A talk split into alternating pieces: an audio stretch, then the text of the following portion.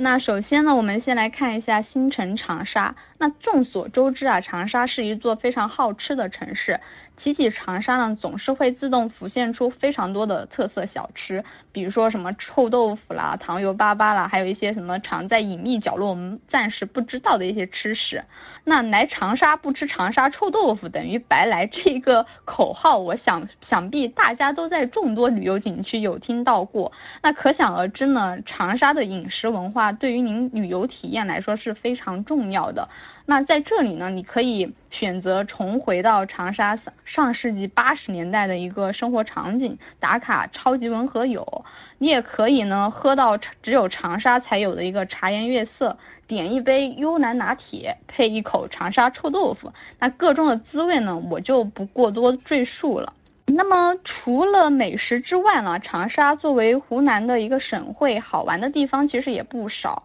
著名的景点就有岳麓山啊、橘子洲、花明楼、世界之窗、湖南省博等等等。那旅游的话，基本上主要还是游览橘子洲和岳麓山。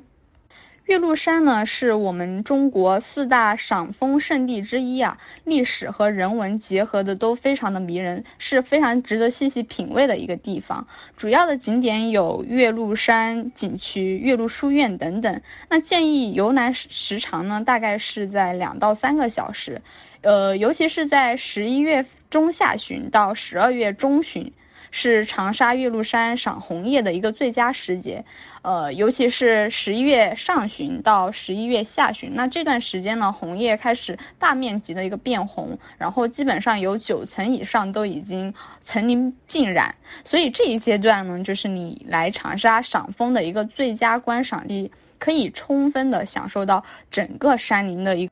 而橘子洲呢，是湘江最大的一个明洲。然后它比较出名的一个景点是一个非常大的一个毛泽东头像，那它就位于公园中央，是一个非常巨型的汉白玉碑，正面铅刻，然后写着毛泽东手手书的橘子洲头，背面呢是一个沁园春长沙的一个全文。它整个的一个景点呢是集观赏、休闲、娱乐于一体的。建议游玩时长呢，大概是在两个小时，呃，一般橘子洲呢是需要您步行入内的，或者是你乘坐一个景区环保车，大概是二十块钱单程。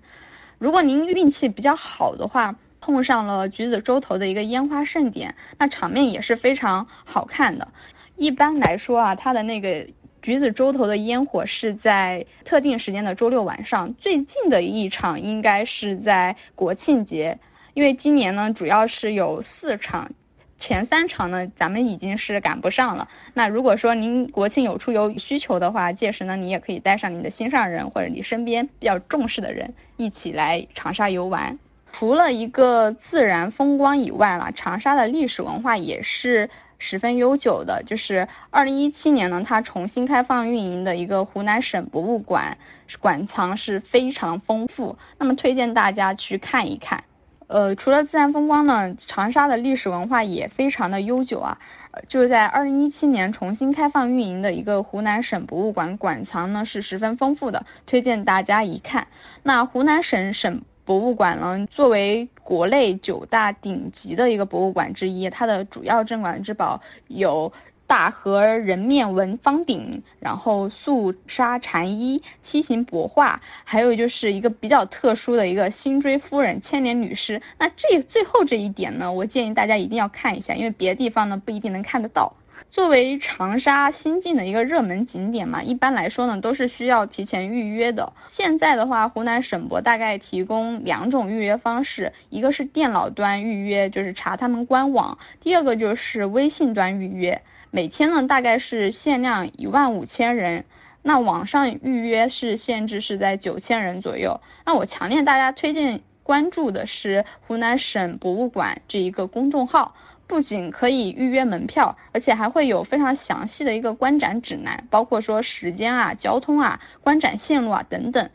而且不同的时段呢，博物馆可能会定期推出一些特展，届时呢，感兴趣的朋友呢可以提前关注。另外提一下，就是一般来说，每逢周一，博物馆都是会闭馆的，所以您要去的时候，请避开周一。